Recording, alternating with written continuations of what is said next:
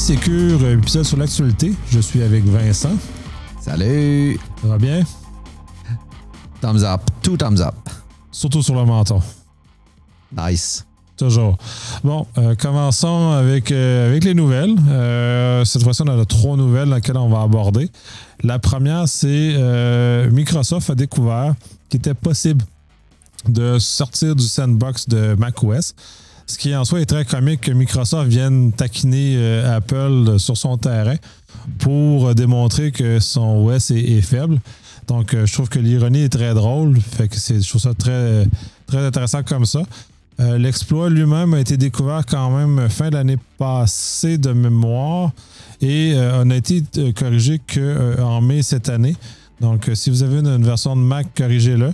Euh, il y a plusieurs euh, façons de- d'aborder ça. Un, de voir qu'un sandbox soit aussi facile à contourner parce que quand on lit le- l'explication de Microsoft, on se rend compte que finalement, euh, les, clés du, clés pour sortir du sandbox sont incluses dans le sandbox. Fait que c'est un peu, un peu moche comme, type de design. Donc, on, à ce moment-là, il y a une certaine faiblesse sur laquelle, en tout cas, initialement, moi, j'étais très, très, très content que macOS ou iOS, d'ailleurs, du même genre, euh, utilisait énormément cette technologie-là pour limiter la portée des virus. Mais là, clairement, euh, la portée n'est pas tant limitée que ça. Fait que là, on se retrouve dans une situation plus, euh, problématique.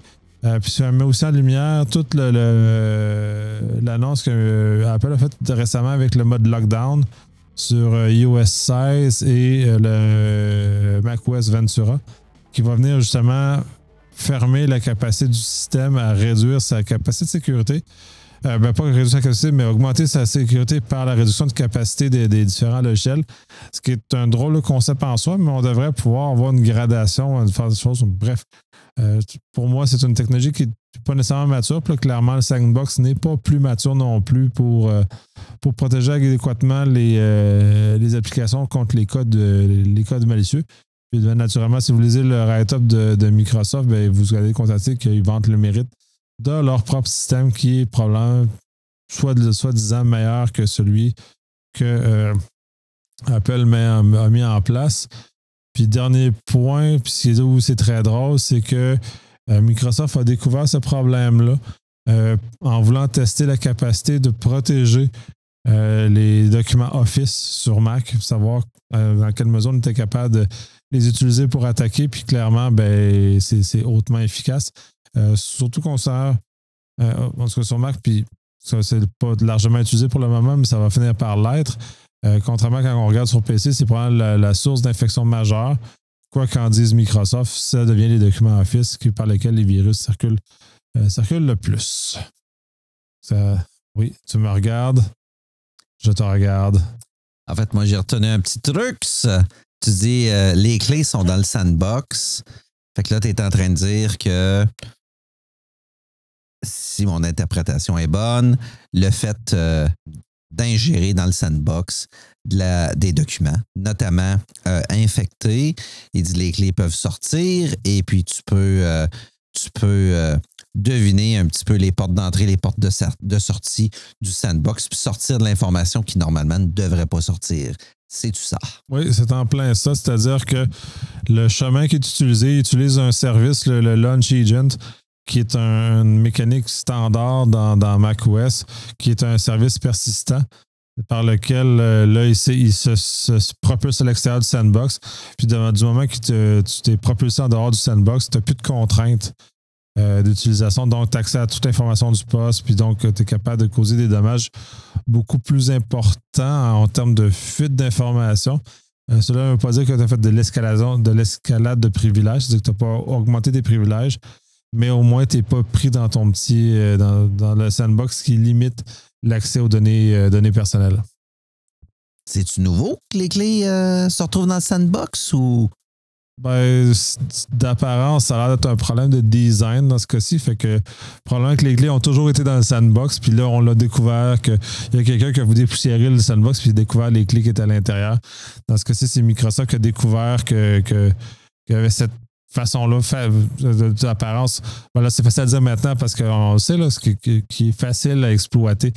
Euh, le seul downside de, de cette, euh, ce, ce write-up-là de Microsoft, c'est qu'il explique de long en large comment l'exécuter.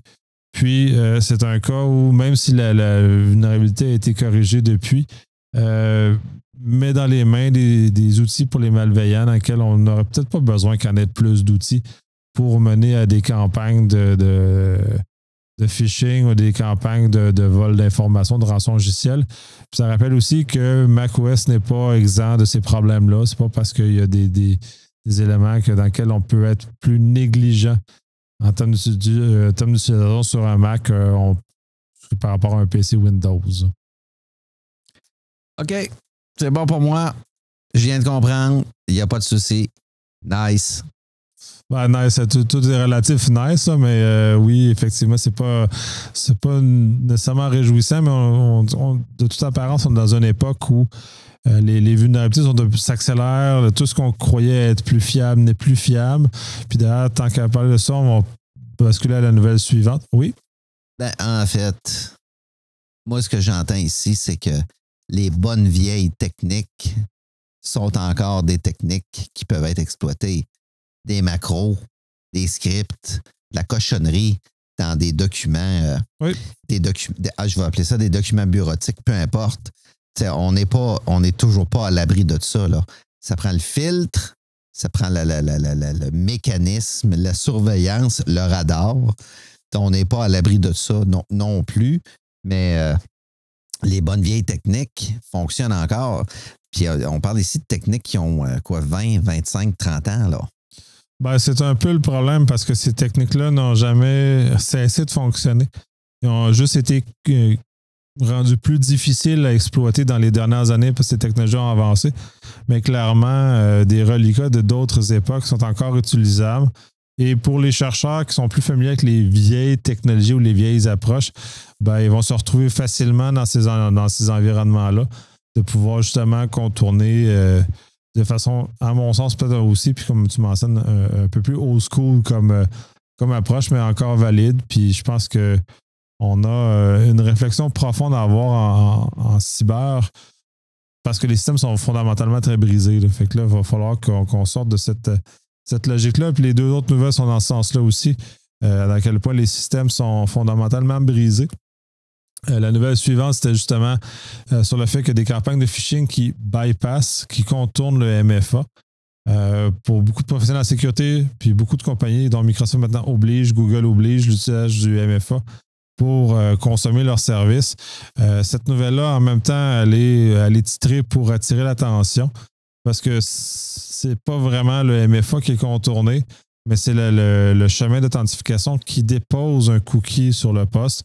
Et c'est ce cookie-là qui est volé à travers une, manœuvre qui est quand même moyennement sophistiquée. Et une fois que ce cookie-là est volé, ben la session est reprise sur un poste tiers et à ce moment-là, permet de continuer la, session qui est là en usage de proxy ou entre autres, le proxy peut aussi intercepter une manœuvre, une, une authentification MFA dans quelques cas, j'ai vu euh, à quelques occasions, j'ai vu ce genre de démonstration-là. Fait que c'est pas nouveau, c'est juste une façon de réfléchir à ces différents éléments-là, dont le fait de ne pas maintenir des, des, faire confiance au navigateur, faire confiance aux cookies, faire confiance à ce genre de choses-là, qui sont des, des, artefacts pour tricher un peu sur le MFA. Ça améliore la vie de l'utilisateur, mais en même temps, ça réduit la sécurité. Puis l'ultime défense face à ce genre de choses-là, c'est comme euh, c'est toutes les clés FIDO, euh, ce que Apple a annoncé avec sont le passkey, euh, tous ces éléments-là qui ne reposent pas sur l'usage du MFA au sens où on saisit six chiffres dans une interface qui, qui est facilement, intercepter. Microsoft avec Authenticator, lui, utilise du push fait il envoie sur le téléphone, donc à ce moment-là, l'interception n'est pas possible. L'interception cookie le demeure tout le temps, mais beaucoup plus difficile, voire impossible à exécuter dans des circonstances comme ça. Le, pendant à ça, puis parce que je. J'ai des, euh, clients qui l'ont vécu. Euh, ceux qui utilisent le push, quand les attaquants s'attaquent à leur compte, ils vont attaquer de façon, de façon très répétée leur compte.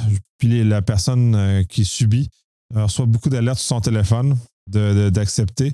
Euh, les gens vont par réflexe accepter le, le ce soit la première fois, puis ils ne savent pas c'est quoi, et ils l'acceptent parce qu'ils pensent que c'est légitime. Ou par écœurement parce que ça fait genre 15 fois en plein milieu de la nuit qu'il reçoit la notification. Puis pour s'arrêter pour pouvoir dormir, parce que on essaie tous de dormir la nuit en général, euh, surtout rendu à nos âges. On essaie de dormir parce qu'on a plus de misère à récupérer autrement. Euh, là, ils vont accepter. Fait que dès ce moment-là, le, le, compte se fait voler et alors on se retrouve tout le problème euh, associé à ce genre de choses. Est-ce que ça se fait autant de l'externe que de l'interne? Ce vol-là, autrement dit, euh, euh parlons de l'employé, juste pour, juste pour que je comprenne. je trouve ça, je trouve ça, je trouve ça un PV, mais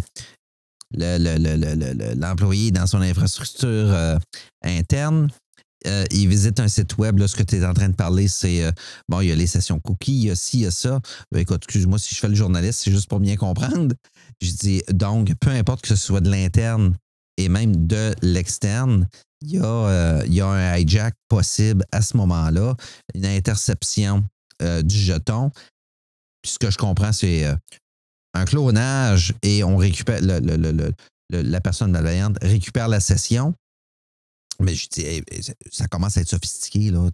Détrompe-moi si je me trompe, mais première question. Quelqu'un de l'externe peut faire ça de ce que je comprends, mais c'est sophistiqué, là. C'est sophistiqué. Je dis pas que c'est pas impossible, là. Puis euh, je n'ai pas peur des éléments sophistiqués. Ça, ça me semble légèrement sophistiqué. Le, niveau de sophistication n'est pas si élevé. Ça, ils est à moyen. Euh, dans ce cas-ci, dans la mesure où on met un proxy, dans le fond, c'est. Euh, puis pour l'avoir vu de différentes façons, c'est que soit on arrive par un phishing sur lequel on, on, clique sur un lien, on tombe sur un site web, qui le site web est monté par le malveillant, qui sert à intercepter la session ou à simuler comme ça. Le cas classique sans vol de MFA, c'est généralement on va avoir une fenêtre d'authentification euh, Microsoft euh, À ce moment-là, on rentre là, on saisit les informations, puis ça nous donne l'impression qu'on est vraiment dans euh, la session Office. ça, à ce moment-là, les organisations sont privilégiées de mettre une personnalisation sur l'écran d'authentification de Office. En mettant une personnalisation, c'est un peu comme ce qu'on avait vu chez Desjardins pour limiter le, le, le, phishing. J'imagine que les autres le font aussi. C'est que dans ta séquence d'authentification, il te met une image que juste toi connais. Donc, s'il y a du phishing, les personnes ne connaissent pas cette image-là, donc n'est pas capable de remettre cette image.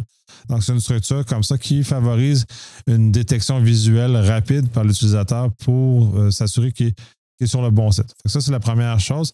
Là, la deuxième, c'est que quand on arrive dans la séquence, une fois que le mot de passe est saisi, il y a le MFA euh, en temps d'action, soit il demande les six chiffres, ou soit il fait du push dans le cas de, Office.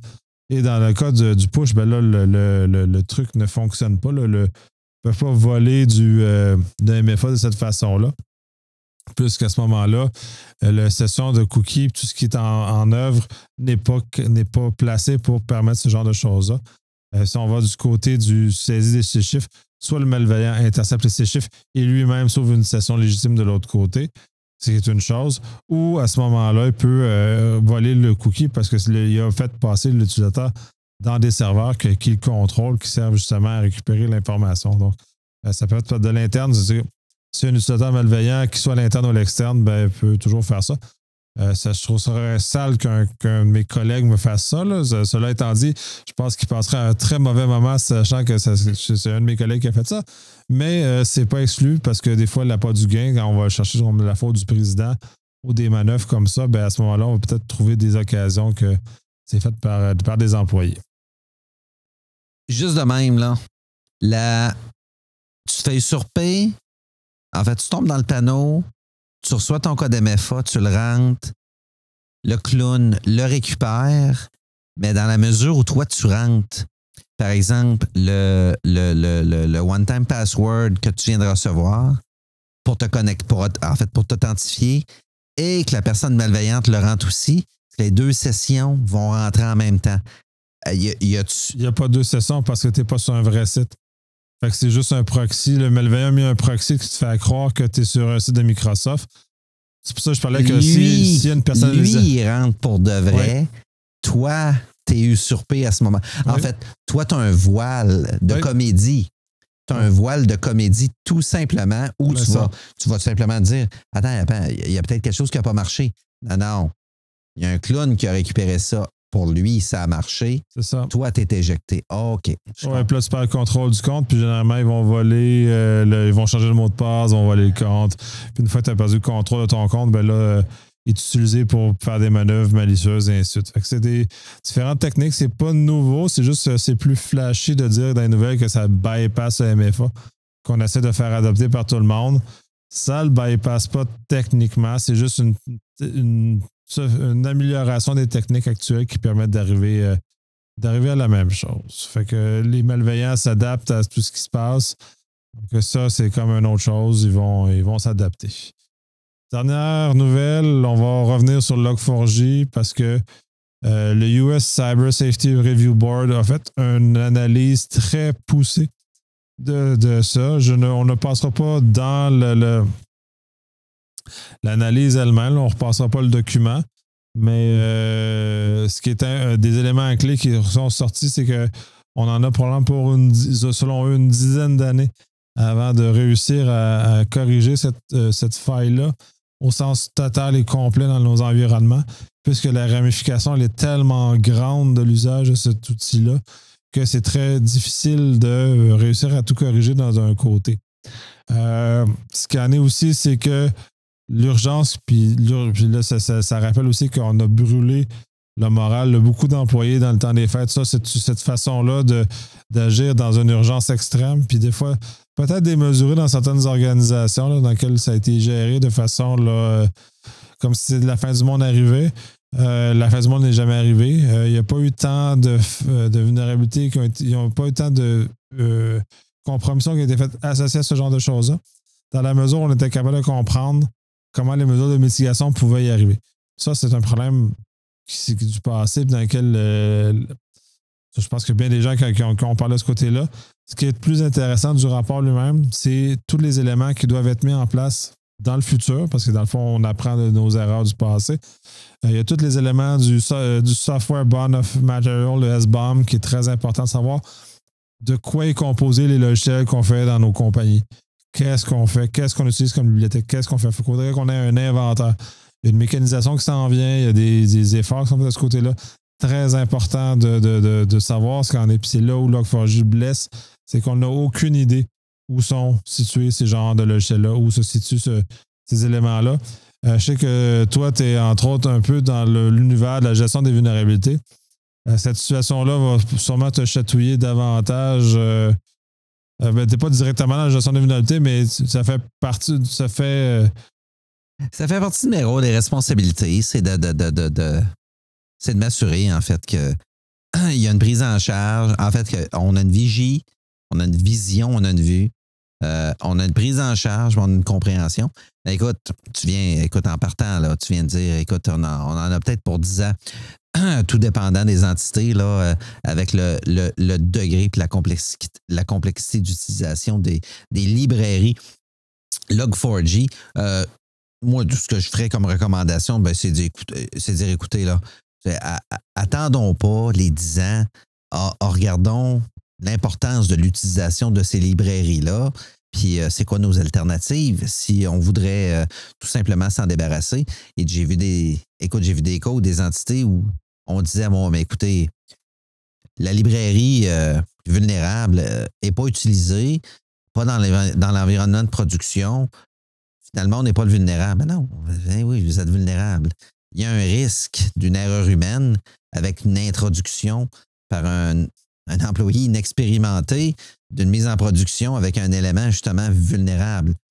C'est, c'est, c'est je sais pas, mais euh, moi, je, je vends mes affaires sur Marketplace le jour même, puis si les gens ne viennent pas le chercher le soir, je tire ça au vidange, là. C'est, aussi simple que ça, là. C'est comme garder des corps morts, tout simplement, là. Je dis, mais écoutez, c'est peut-être de. Ça, ça semble être grand, gros, pénible, laborieux, complexe, euh, une amplitude démesurée. Ce que Nicolas vient de dire, c'est regardez justement l'étendue de l'utilisation. Faites-en l'inventaire tout de suite, documentez-le. Parce que quand les nouvelles vont commencer à tomber, les exploits vont commencer à tomber, les Reddit, GitHub de ce monde vont commencer à publier, ben, vous allez avoir, euh, je dirais pas un coup d'avance, mais vous allez avoir au moins une énumération d'éléments qui vont dire Hey, OK, on ne l'avait pas vu venir, celle-là. On va le flaguer, on va trouver des solutions, etc. Puis entre-temps, ben, pensez à des solutions alternatives que les fameux, ces fameuses, euh, ces fameuses librairies-là. Là. Il y a d'autres outils, d'autres alternatives là, qui sont, euh, qui sont adéquates aussi. Oui, c'est ça. Puis un des points intéressants dans tout ça, c'est que ça met aussi en, phase le fait que les programmes de gestion de vulnérabilité ne sont peut-être pas à la hauteur de ce qu'ils devraient être. Et les organisations devraient se doter de, processus documentés de gestion des vulnérabilités qui vont les amener à mieux gérer ces problèmes-là à l'avenir, mieux, mieux les aborder aussi. Puis il y a l'autre facette, puis je sais que oui. J'aime bien ton idée, mais je vois une petite licorne qui court autour de ma tête. J'ai pas dit que c'était facile. Effectivement, c'est la complexité. Non, c'est pas la complexité. C'est euh, l'étendue. L'étendue des, des éléments potentiellement vulnérables. C'est extrêmement tough. Oui. oui D'avoir une main mise, puis de dire, hey, on est mature, ça prendrait. Ça prendrait, ça prendrait, ça, prendrait. Même plus loin que ça. Mais ça prendrait un clown sur du café noir, 24-7 qui dort pas, plus du Red Bull, qui soit vraiment en mode vigie puis méga allumé pour penser à toutes sortes d'éléments. Puis oubliez pas la créativité qui est, qui est un élément, je pense, extrêmement je important. ramener plus, plus aux bases que ça. Un CMDB. Puis je, me rappelais la conférence du euh, conférencier de Splunk euh, au Secure. Il disait il n'y a aucune compagnie à travers le monde qui est capable d'avoir une CMDB à jour. Ça n'existe pas. Et déjà là, on part un, problème parce qu'un un programme de gestion de vulnérabilité s'appuie sur une CMDB qui est essentiellement l'inventaire de ce qui existe dans l'organisation, qui est à jour et qui est fiable. Connais-toi toi-même et tu réussiras dans la vie. Hein? on, est, notre propre CMDB, puis on se connaît pas nous-mêmes. Hein? Mais écoute, ma petite métaphore ici. Mais non, tu as raison. Tu as raison. Il n'y a, y a pas de monde. Il n'y a pas de. Tu as raison. Non, j'ai pas envie de justifier le fait qu'il n'y a pas de parfaiterie qui existe en ce bas monde. Mais tu as raison connaître sa plomberie, connaître son ossature, connaître ses muscles, connaître ses nerfs, peu importe. on a déjà fait référence, on a fait ça sur le, sur le, DMU, puis. Euh, pas, juste le DMU, un plan de continuité. un, un, plan de, de, de, un plan mature pour avoir un modèle de sécurisation de nos. Peu importe les, les types de. Les, les mots-clés de nos le, jours. Le Shadow IT. Sécurité, Shadow IT, etc. Avoir un modèle, c'est vrai que c'est tough. Il n'y a pas de système parfait qui existe pour une telle documentation. Et malheureusement, c'est pas sexy offrir un poste pour maintenir une telle documentation à jour de, nos jours. On voit ça comme euh, la fameuse caricature, la fameuse caricature des bureaux de comptables, la fameuse caricature des bureaux d'avocats, des bureaux de notaires où, quand tu, quand débarques comme intérim, tu veux faire tes preuves, mais on te demande de la filière 19 à longueur de journée. C'est un petit peu la métaphore que j'ai envie de mettre ici pour le maintien d'une telle base de données c'est pas sexy. Ça, ça prend une réflexion. Ouais, dans un ça monde... prend un modèle. Ça prend une, très bonne gouvernance. Là. Bonne gouvernance, mais dans un monde où on est en pénurie d'employés, c'est d'autant plus difficile de justifier ou de réussir à intéresser des gens d'aller sur, ce genre d'éléments-là quand pourtant c'est les éléments de base. Puis l'autre volet à ça, c'est euh, construire des, des, logiciels de meilleure qualité. Puis c'est là, ça serait, puis là, Microsoft est coupable parce qu'on l'a vu souvent, mais beaucoup d'autres aussi d'utiliser du code open source et de ne pas auditer le code avant de l'utiliser, de juste l'utiliser tel quel. Et quitte à, une fois audité, ben, de retourner les, les, de sécurité à la communauté justement pour euh, faire évoluer les logiciels open source. Fait qu'on a comme une, culture d'utiliser sans retourner vraiment.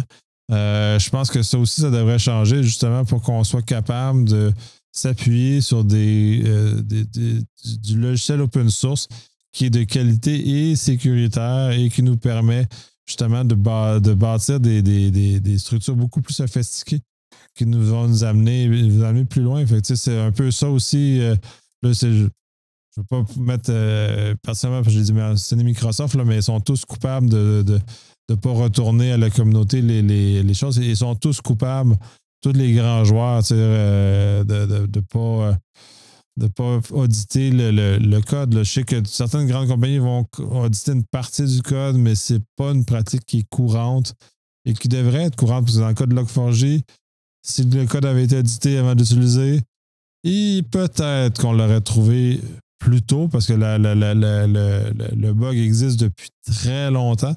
Fait que si une personne avait pris, une compagnie avait pris la peine de l'auditer avant d'utiliser, à ce moment-ci, on aurait tout le monde bénéficié de avoir un meilleur temps des fêtes en 2021.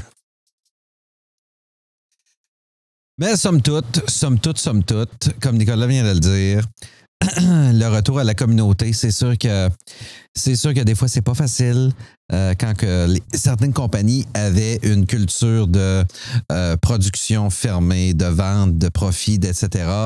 De retour à la communauté. Cependant, je mets personne sa salette. Euh, comme Nicolas vient de le dire, le, retour d'expérience. Le retour d'expérience, le test du code. Écoutez, on n'est pas à court d'outils, même gratuits, de tests de code, puis, de bonnes pratiques. Ça fait des. Euh, les comptables. Les comptables ont décelé que la gestion des changements de programme était une des activités qui pouvait être extrêmement risquée. Ils ont proposé trois, quatre activités de contrôle. Lorsqu'en place, c'est suffisamment robuste pour assurer une légitimité, une surveillance, une assurance qualité. Ça fait de cela plus de 30 ou 40 ans. Puis on est encore poigné avec, comme Nicolas vient de le dire, du code qui est tiré à gauche et à droite en fait, je n'ai même pas envie de parler de Nicolas. J'ai envie de vous ramener. Les, les comptables ont trouvé ça. C'était. Vous trouvez pas ça insultant? Moi, je t'ai insulté, là. On le savait. Ben, c'est les, premiers. Pour être passés toutes les deux dans, dans, l'univers des comptables, la vérification nous, euh, nous obligeait en quelque sorte à nous amener là. Puis je me regarde, je me souviens, de, parce que moi, je suis rentré dans cet univers-là au début des années 2000 ça nous a, ça m'a, ça m'a ouvert l'esprit à ce côté essentiel de vérifier si le code, ben, le code des systèmes financiers, parce que c'est ce qui intéresse les comptables, a la fiabilité et correctement ces éléments-là sont, sont très structurants, ont été très structurants dans ma réflexion et de comment j'aborde les choses. Puis justement, les comptables, par leur intérêt financier, se sont mis le nez dans les affaires des TI, les ETI aimaient, en tout cas, moi, j'avais un souvenir que la plupart des ETI n'aimaient pas ça me voir arriver comme auditeur. Euh, je ne sais pas si tu avais un meilleur accueil que le mien, mais c'était généralement assez mitigé dans mon cas parce qu'ils sentaient qu'ils venaient se faire regarder de, de, ou se faire prendre en défaut en quelque sorte. Clown, ballon et whisky pour moi, mon cher. C'est pas vrai. Ouais, ça, aurait ça, ça aurait énormément facilité mon travail si ça avait été le cas. Il est arrivé avec des, choses comme ça, mais bref, euh, ces éléments-là qui sont maintenant plus répandus. Oui, c'est peut-être gênant d'un côté que ce soit les comptables qui viennent montrer ou à la cyber comment, euh, comment adopter les choses, mais ils ont quand même plus d'expérience de ce côté-là en vérification, en SAS 70, SSAE 16, SSAE 18, tous ces éléments-là. Puis d'ailleurs, ces éléments-là qui sont utilisés à l'heure actuelle en info numérique pour établir la confiance entre le client et le fournisseur sont tous des analyses qui sont générées par des boîtes comptables parce qu'eux ont cette expertise-là de vérification, d'atteinte d'objectifs qui servent justement à protéger les informations. Moi, j'ai un exemple bien simple. C'est sorti du euh, pire film, euh, un des pires films du monde entier, le fameux Superman 3 avec Richard Pryor puis euh, Christopher Reeves avant son décès, feu Christopher Reeves. La fameuse arnaque du demi-sou dans l'industrie pétrolière. En fait, l'arnaque du demi-sou est fort simple. C'est de contrôler justement dans nos systèmes financiers, parce que là, c'est facile de l'expliquer avec cet exemple-là, euh, le fait qu'un programmeur qui a une intention malveillante mette son propre code en production, dans ce cas-ci, une industrie pétrolière qui récupère des, euh, centièmes, des dixièmes, des demi-sous. Euh, tous ces demi-sous-là, les excédents, en fait, sont perdus dans le système, mais pour lui, sont récupérés dans son compte de banque. C'est tout simplement ça qu'on veut dire ici au niveau de la gestion des changements de programme. Les comptables ont décelé un stratagème de fraude. Je ne dis pas que c'est celui-là, mais à partir duquel, à partir d'un système financier où un programmeur aurait une mainmise, mettre son propre programme en production s'il n'y a aucune surveillance de mise en production et de développement, et puis récupérer des demi-sous, des dollars ou certaines transactions, les porter à son propre compte et qu'une entité comme. Euh, Il comme- s'achetait une Ferrari arriver dans le parking le lendemain matin, comme pas très subtil. Nice. C'est pas ça que j'allais dire. Moi, c'est une maison au Bahamas. Mais dans le film Superman 3, c'est effectivement une Ferrari. Euh, c'est une- Quattro Valvolve à l'époque, si je me souviens bien. elle était rouge, elle était très voyante. Elle était très C'était cool. c'était très clair que. C'est- juste ça qu'on veut, euh, qu'on veut mentionner ici. C'est que ça fait. euh, Ce film-là date euh, de 40 ans. Puis les comptables avaient déjà établi un risque à cet égard-là avant le film. Puis on se retrouve encore de nos jours avec des, des, des- des- réticences, des mauvaises pratiques en place ou des. Pas vrai. Des moins bonnes pratiques en place. Je ne vais pas être négatif. Je suis un gars positif, Nicolas C. Puis on s'obstine encore que on, est, on, on se laisse avoir avec du Log4j, du ci puis du ça, lorsqu'on pourrait avoir des, des méthodes, des mécanismes et des outils qui sont disponibles pour justement se, se protéger, prévenir, en fait, justement, puis euh, avoir un coup d'avance, dire hey, c'est quoi nos bonnes pratiques, c'est quoi nos mauvaises? Log4j est arrivé. Ça devrait être une leçon. C'est hey, il ne faut plus que ça arrive. C'est quoi les mécanismes? C'est quoi les outils? C'est quoi les bonnes pratiques pour pour, pour qu'on mette justement de l'avant un ça suffit là? Enough is enough. Effectivement, on est en. On n'a pas avancé très vite. je, je suis un peu, de toute façon, ça fait plus que 20 ans que je suis dans le milieu, euh, puis j'ai l'impression que je répète, c'est le jour de la marmotte, je répète à chaque cycle de 5 ans à peu près les mêmes affaires, les mêmes problèmes, les mêmes éléments. Qu'est-ce que c'est comme une demi-génération de nouveaux programmeurs qui arrivent sur le marché, puis euh, euh, on se retrouve avec les mêmes problèmes, mais dans des contextes différents. Puis ça m'avait, ça m'avait beaucoup marqué. C'est euh, dans les premières années où j'allais au DEFCON, euh, un moment donné, quand que toutes les vulnérabilités, ça a été devenu la mode de voir toutes les vulnérabilités se faire afficher au DEFCON. Et la façon que c'était fait, c'était exactement les mêmes vulnérabilités qu'on avait vues avec les programmes, le ANSI, les programmes faits en C dans les années précédentes. Ce qu'on avait appris en C à prendre les bonnes mesures, à prendre les bonnes affaires, ben, c'est pas transféré dans le monde du web. Le monde du web a réappris ce qu'on savait déjà avant. Puis là, ben, le monde du web a évolué depuis. Fait que là, ils réapprennent encore un autre coup, les mêmes choses qu'on sait depuis 20 ans. Donc, cette espèce d'éternel recommencement est un peu, un peu lassant. Un peu désolant aussi, voir que l'état de la nation est peut-être pas plus euh, réjouissant que ça à ce stade-ci. J'aimerais rajouter à ceci que ce qui me permet de garder le cap, puis rester optimiste, moi, c'est d'entendre des dirigeants au final m'indiquer Oh, ben m'indiquer, c'est pas personnel là. Nous indiquer, je comprends bien. On va s'en sortir et on s'en est sorti. Mais tout cela est une, est une question de risque, question de perte, question de récupération d'argent. Là, Nicolas voit ma face. Au final, on n'est peut-être pas dans la, position, dans, dans la position justement de faire changer la mentalité, mais de rappeler les erreurs du passé qui se reproduisent constamment. Mais on se retrouve toujours justement vis-à-vis de la grosse poche qui nous indique tout ça n'est qu'une question de risque, comme je viens de dire. On l'a géré. On a récupéré. La gestion de risque, de point de vue financier, oui, je suis d'accord euh, pour les entreprises. Cependant, puis là, on vient de le voir au Canada, il y a le projet de loi C26 qui vient de, ben, qui, vient, qui a été déposé il y a déjà quelques semaines, qui est un peu une, euh, une copie de ce qu'on voit en France avec les OIV, justement, qui impose aux infrastructures jugées, euh, dans le sens, au français, c'est des opérateurs d'infrastructures vitales euh, au Canada, on parle d'infrastructures essentielles. On n'a pas tout à fait la même coloration au niveau des mots, mais il n'en reste pas moins que le nucléaire, l'énergie, le, le, milieu bancaire, et ainsi de suite, sont euh, visés par cette législation-là.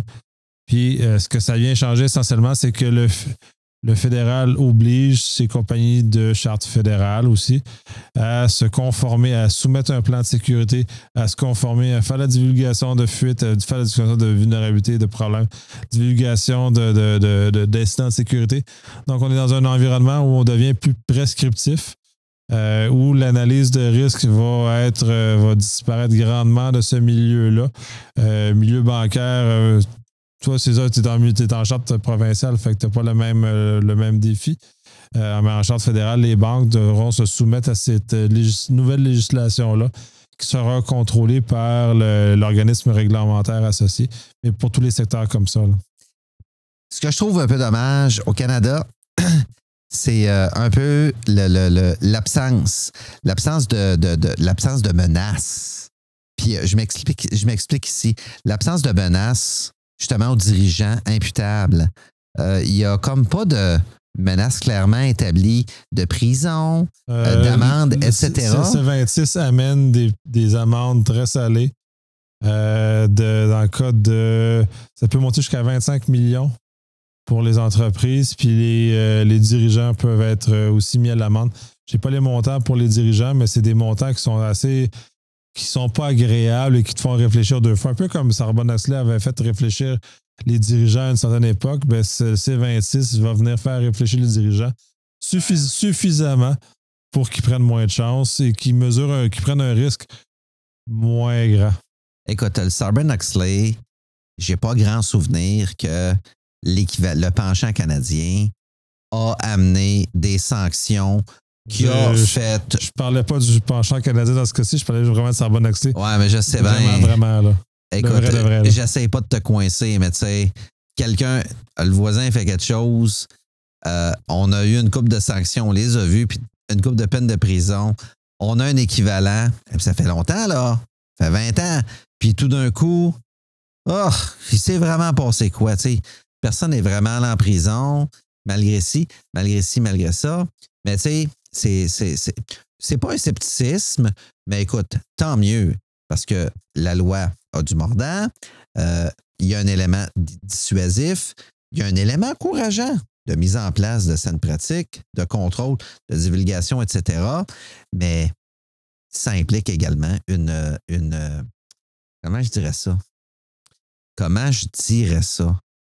C'est que là, ça rentre en force avec des dirigeants en place qui tout d'un coup se retrouvent sur la sellette parce qu'ils deviennent imputables de façon, euh, tu sais, tu as parlé des euh, OIV, là, les fameuses infrastructures qui sont vitales, les, euh, les fameux piliers justement d'une nation où lorsqu'un des piliers commence à tomber, ça a un effet domino sur l'ensemble des autres piliers. on a peut-être des dirigeants qui surfaient sur le fait que ne sera pas euh, nécessairement en force. J'ai, écoute, j'ai hâte de voir. J'ai hâte de voir, mais j'ai hâte de voir aussi le, le, l'aboutissant. L'aboutissant de ça. Un, encore une fois, c'est une loi qui vient d'être adoptée. Donc, euh, ça est, en, étude. Ah, ça veut dire que s'il y a des flagrants délits, il n'y aura pas de rétroactivité. Mais écoute, c'est pas à l'avantage d'aucun dirigeant de, d'être épais, ben, là, il mesure pas la, la, la, loi ne mesure pas la faute. La loi vient obliger des, des, euh, des, des, des, actions posées par ces entreprises-là. Donc, des actions positives qui vont nécessairement améliorer leur sécurité. Puis, il y a même dans ces 26 euh, ça, il y a le volet sur la loi des télécommunications qui, qui apporte des changements dont le gouvernement peut empêcher une compagnie de télécom d'acheter des équipements d'un fournisseur particulier, dans lequel on a vu qu'au Canada, il y a eu une position contre Huawei qui s'est faite. Et c'est cette nouvelle loi-là qui légitime, légitimise le, gouvernement de bloquer euh, certains fournisseurs étrangers pour euh, entrer sur le marché canadien. Mais bref, il y a d'avoir. C'était pas tout à fait l'objectif de la conversation ici d'aborder sur les low. On a glissé un peu trop. Euh, moi, je vais conclure là-dessus. As-tu un mot de la fin, justement parce que tu parti sur une, belle lancée? Moi, je suis pas impressionné. Je suis pas impressionné que la loi empêche les ententes avec les. Ah non, non, je t'agace là. Non, j'ai pas de mot de la fin. Hey, euh, moi, je suis heureux de retrouver mon pote Nick. Ça faisait longtemps que je l'avais vu. On a du fun. On va repartir ça, on va avoir des sujets le fun. Là, on se, remet dans le bain, là, on est en train de se roder, là. Il n'y a pas de souci. Puis je suis content de vous parler. Ah, c'est bien, bien parfait. Fait qu'on, oui, on va remettre euh, le train sur les rails.